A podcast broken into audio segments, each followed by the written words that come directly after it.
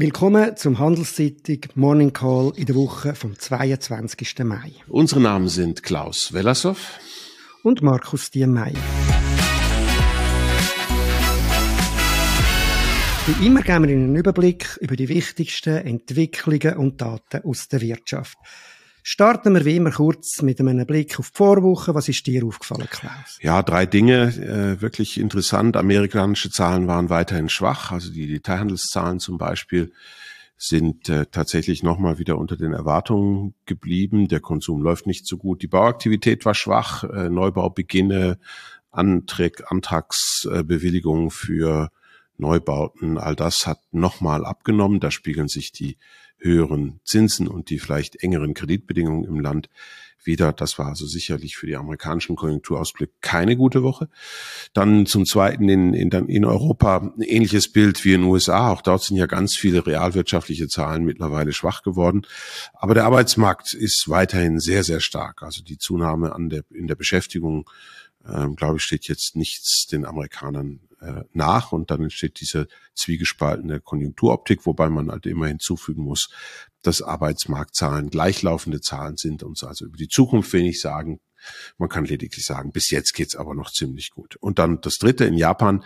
Eigentlich äh, muss, muss man sich da die Augen reiben. Kerninflationsrate 3,4 Prozent, nachdem die ja nun jahrzehntelang von der Null nicht weggekommen sind, gibt es auch in Japan Inflation und das vor dem Hintergrund, dass die japanische Zentralbank und auch jetzt der neue Gouverneur gesagt haben, dass sie bei der ultra expansiven Geldpolitik bleiben wollen. Da ist also nichts von Zinserhöhung angekündigt. Ein mega spannendes Experiment am lebenden Menschen. Ja, eben, wie du es gesagt hast, sie sind lange nicht weggekommen von der, äh, von dieser Nullinflation und jetzt kommen sie nicht weg von der überaus expansiven Geldpolitik, obwohl jetzt die Inflation ansteigt. Vielleicht noch ein Feedback zum, äh, zum Arbeitsmarkt. Das ist ja interessant gewesen. Man hat ja gedacht in den letzten Mal, dass wenigstens die Erstanträge äh, jetzt aufgehen, also für eine Schwäche sprechen. Jetzt hat sich gezeigt, das ist irgendwie nur auf einen Betrug zurückgegangen in einzelnen Staaten. Also da ist das Signal für eine Abschwächung dort hat sich sogar noch als falsch herausgestellt. Was ist mir aufgefallen in der Vorwoche? Ja, ich glaube, wahrscheinlich das Interessanteste, wenn man so aus Unternehmenssicht anschaut, ist die Eingabe gewesen, äh, von der UBS, wo sie hat müssen eingeben mit dem sogenannten Formular ähm, F4 wo sie hat müssen ausweisen, wie viel der Wert von der CS in ihren Büchern wird müssen sein und das ist dann 34,8 Milliarden Dollar. Das ist natürlich sehr viel, wenn man bedenkt, dass äh, die UBS selber für CS nur 3,5 Milliarden hat müssen zahlen. Das heißt, sie ist jetzt fast zehnmal so viel wert, wie sie hat müssen zahlen in ihren Büchern. Ein bisschen einschränkend kann man sagen, da gibt es noch einen Haufen, Haufen Risiken, vor allem auch Rechtsrisiken äh, oder vielleicht auch Abwicklungsrisiken, wo die Zahl dann noch ein bisschen könnten senken. Vielleicht noch ein Blick auch noch auf die Börse von letzter Woche. Äh, die hat, äh, wenn man den schweizerischen äh, Index anschaut, der SMI, der Leitindex, die ist ein bisschen aufgegangen, etwa 1%, 0,96 genau. Äh, weltweit ist vor allem wieder, äh, die sind die Tech-Titel aufgefallen in den USA. Der Nasdaq, der Tech-Index, hat mehr als 3% zugelegt. Seit Jahresbeginn schon wieder ganze 21% verglichen mit dem SMI in der Schweiz, wo nur sieben, also rund acht Prozent zugelegt hat. Und da, die Treiber da drin sind aber nicht, ist nicht irgendeine breite Entwicklung, sondern weiterhin einfach die ganz, ganz grossen Tech-Firmen wie Google, also Alphabet, Amazon, Microsoft, Meta und so weiter, also Meta, Facebook. Gut, schauen wir jetzt äh, aber auf den Wahnsinn von der Woche, wenn du nichts dazu ergänzen willst. Na, ich bleib lieber beim Wahnsinn. Ich könnte da äh, direkt nahtlos anschließen an letzte Woche ESC, Eurovision Song Contest. Nummer eins und zwei in der Single-Hit-Parade der Schweiz in dieser Woche kommen aus dem ESC. Da zeigt sich ganz offensichtlich, wie beliebt das Ganze in der Schweiz geworden ist. Aber für mich ist es was anderes. Für mich ist es eigentlich so eine Randnotiz. Normalerweise denkt man ja von den Jungparteien nicht so groß, ähm, äh, groß viel Aufmerksamkeit. Ähm, die grünen Liberalen haben mich aber doch eben aufhorchen lassen äh, jetzt am äh, Wochenende. Die grünen liberale Jugend will die Abschaffung des Bankgeheimnisses in der Schweiz. Also was steht dahinter? Man will so einen ähnlichen automatischen Informationsaustausch etablieren, ähm, wie wir ihn mit dem Ausland schon kennen. Also das spricht die Banken sind dann verpflichtet, dem Finanzamt zu melden, alles das, was wir da haben und das, was wir da tun und auf Nachfrage auch tieferen Einblick zu geben. Das ist äh, an und für sich, soll man meinen, ja keine große Sache, wenn man das schon mit dem Ausland macht. Für mich ist es aber so ein Indiz dafür, wie weit es mittlerweile gekommen ist mit der Staatsgläubigkeit, der Glauben, dass der Staat eine gute Sache ist. Dabei muss man ja nur um sich herum schauen, dass, wie das missbraucht werden kann. Also es sind ja nur wenige Kilometer entfernt, wo die Regierungen eben die Informationen, die sie haben, nicht einfach nur zum Staatswohl einsetzen. Und das scheint bei einer liberalen, oder zumindest trägt sie das ja noch im Namen, das Liberale, die Grünen-Liberale Partei, scheint das besonders augenfällig zu sein. Äh, ich glaube, unabhängig davon, egal von welcher Partei man angehört, niemand kann wollen, dass der Staat über uns alles weiß. Das war für mich der Wahnsinn der Woche. Ja, ist schon ein bisschen überraschend mit dem, äh, mit dem Namen. Grün-Liberal. Ich weiß auch nicht, was da grün ist und ich weiß auch nicht, was da liberal ist.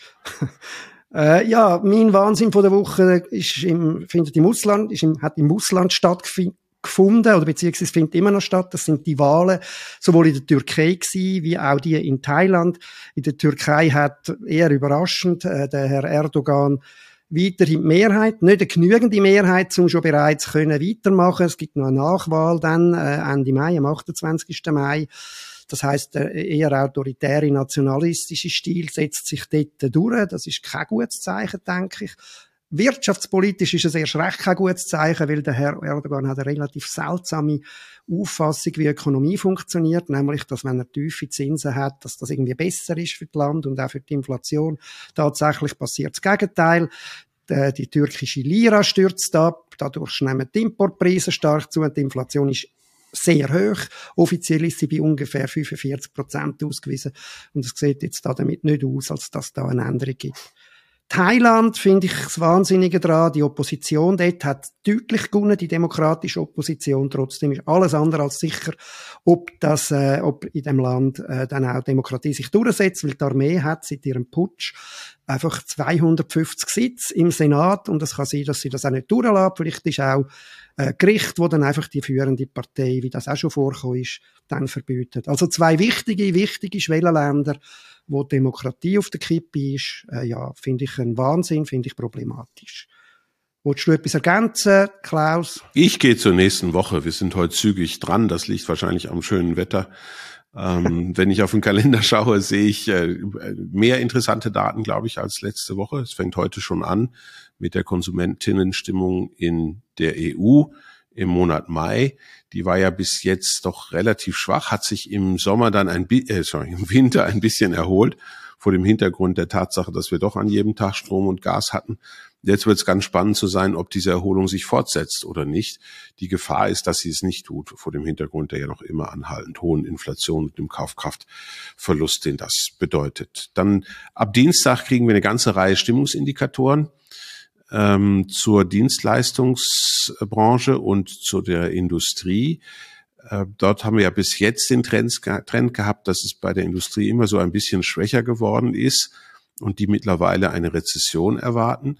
Die Dienstleister hingegen sehen es alles immer noch besser. Und ich könnte mir vorstellen, dass sich das nochmal fortsetzt in dem rapportierten Monat, den wir jetzt da ähm, sehen werden, ganz einfach vor dem Hintergrund, dass auch der Arbeitsmarkt noch relativ gut ist und das ist ja sehr eng verbunden mit der Entwicklung der Konjunktur auch bei den Dienstleistern. Mittwoch dann die Industriestimmung in Japan im Mai. Der berühmte Tankan-Index wird nur einmal im Quartal erhoben, ist dementsprechend sehr, sehr, wird sehr, sehr beachtet.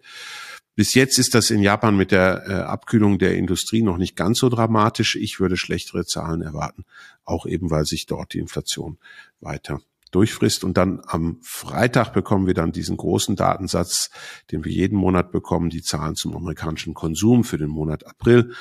Bisher haben wir eine Situation gehabt, dass die Einnahmen sich noch gut entwickelt haben, eben wiederum vor dem Hintergrund des relativ guten Arbeitsmarktes, dass das real ähm, ja, leicht negativ gewesen ist, aber nichts Dramatisches, nicht so wie in Europa. Ähm, auf der anderen Seite, dass aber die Ausgaben jetzt seit einigen Monaten wirklich geschwächelt haben. Und ich glaube, da wird der Finanzmarkt ganz besonders auch hinschauen, nicht nur weil Freitag ist und man seine Positionen eventuell schließen muss, sondern auch, weil jetzt irgendwo doch im Raum steht, nach den vielen schwachen Zahlen der letzten vier Wochen, dass die amerikanische Konjunktur weiter einknickt und es sich in Richtung Rezession bewegt. Und da gibt es noch eine interessante Nebenstatistik, die häufig nicht so beachtet wird. Das ist der sogenannte PCE-Deflator. Das klingt ja auch eigentlich wie ein Insekten- oder Unkrautvertilgungsmittel, ist aber was, aber was ganz anderes. Äh, es geht da um ein Maß der Inflation und zwar auf der gesamten Breite äh, der Ausgaben der Konsumenten. Die lag im Kern, also ohne Energiepreise, im vergangenen Monat bei 4,2 und war relativ stark rückläufig ähm, bin gespannt, äh, wenn, wenn, die, wenn der Rückzug in der Inflationsrate sich in diesem Maß nicht fortsetzt, könnte es nochmal schlechte Nachrichten sein. Denn dann hieße das ja, dass all das, was in den letzten Wochen so angekündigt worden ist, dass die amerikanische Notenbank mit den Zinsen gar nicht mehr so viel weiter rauf müsste, weil die Kreditbedingungen im Land sich verschlechtert haben, vielleicht nochmal in Frage gestellt wird. Ja, der PCE, die PCE-Daten, äh, das ist ja auch das, was FED vor allem anschaut äh, zum die Inflation einschätzen. Da haben wir dann am Mittwoch die, die, die Minutes, also die, das Protokoll von der, von der letzten Sitzung von dem Entscheidungskomitee unter dem Herrn Powell. Dort, das wird sicher äh, seziert danach, was jetzt da genau die Meinung ist. Wir haben ja noch bis vor kurzem die Ansicht gehabt, dass die Zinsen nicht mehr steigen in der USA. Du hast es jetzt auch gerade angesprochen. Oder sogar wieder fallen.